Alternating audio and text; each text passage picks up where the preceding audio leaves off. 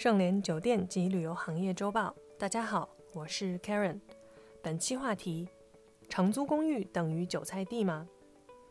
长租公寓的头部公司之一蛋壳公寓暴雷的讯息近期霸占热搜。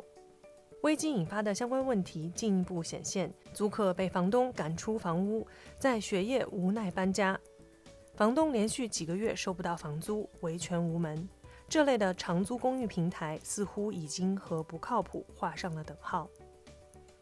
从定义上来看，现在常见的长租公寓典型模式是公寓运营商将业主房屋租赁过来，再进行装修改造、配齐家具家电以后，以单间形式出租给房屋周边的白领。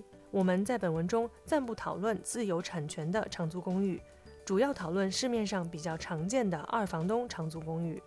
这一模式于二零零二年开始起步，而从二零一零年起，互联网的速度发展叠加消费升级，促使长租公寓市场持续扩大。大批渗透了互联网逻辑的长租公寓品牌陆续出现，如今的头部玩家自如就是在这一时期成立的。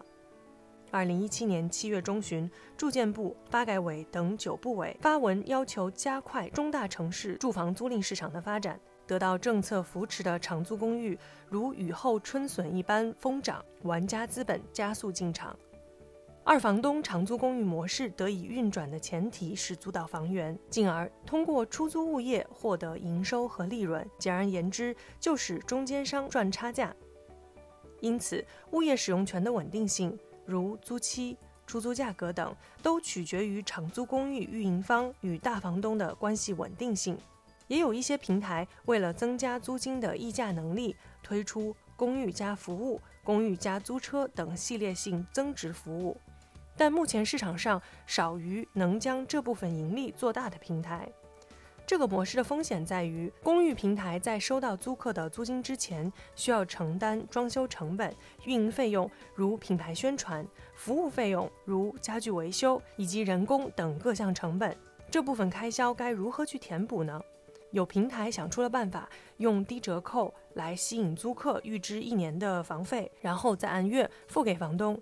这样从短期来看，平台就会持有大量的流动资金，可以用来宣传、扩张、装修更多的房源，形成一个看似自洽的循环。但问题是，客观上微薄的租金差额并不能承担起这一系列的前期费用，借此。某些平台刻意诱导租客使用租金贷等金融产品，给本就脆弱的循环加上了杠杆。一旦平台资金断裂，挥一挥衣袖，人去楼空，只留下站在韭菜地里面的租客和房东大眼瞪小眼。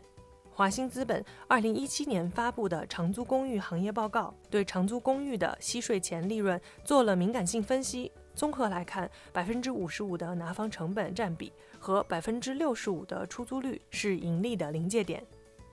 我们可以认为，当规模足够大的时候，装修成本下降，盈利空间上升，成本回收期短，这之后平台就会有足够的资金进行扩展和交易，甚至可拓展先租后售等发展运营模式。长租公寓如果前期能够突破扩荒和扩张期，介于中国客观存在的庞大租房市场以及国家政策的大力支持，这个商业模式有概率是可以盈利的。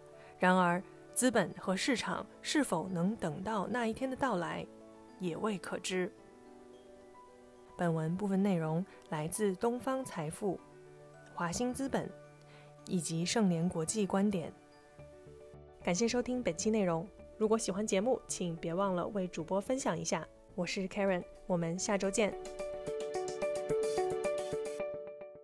搜索公众号 A A H M C O，关注盛联国际，查看音频文字版。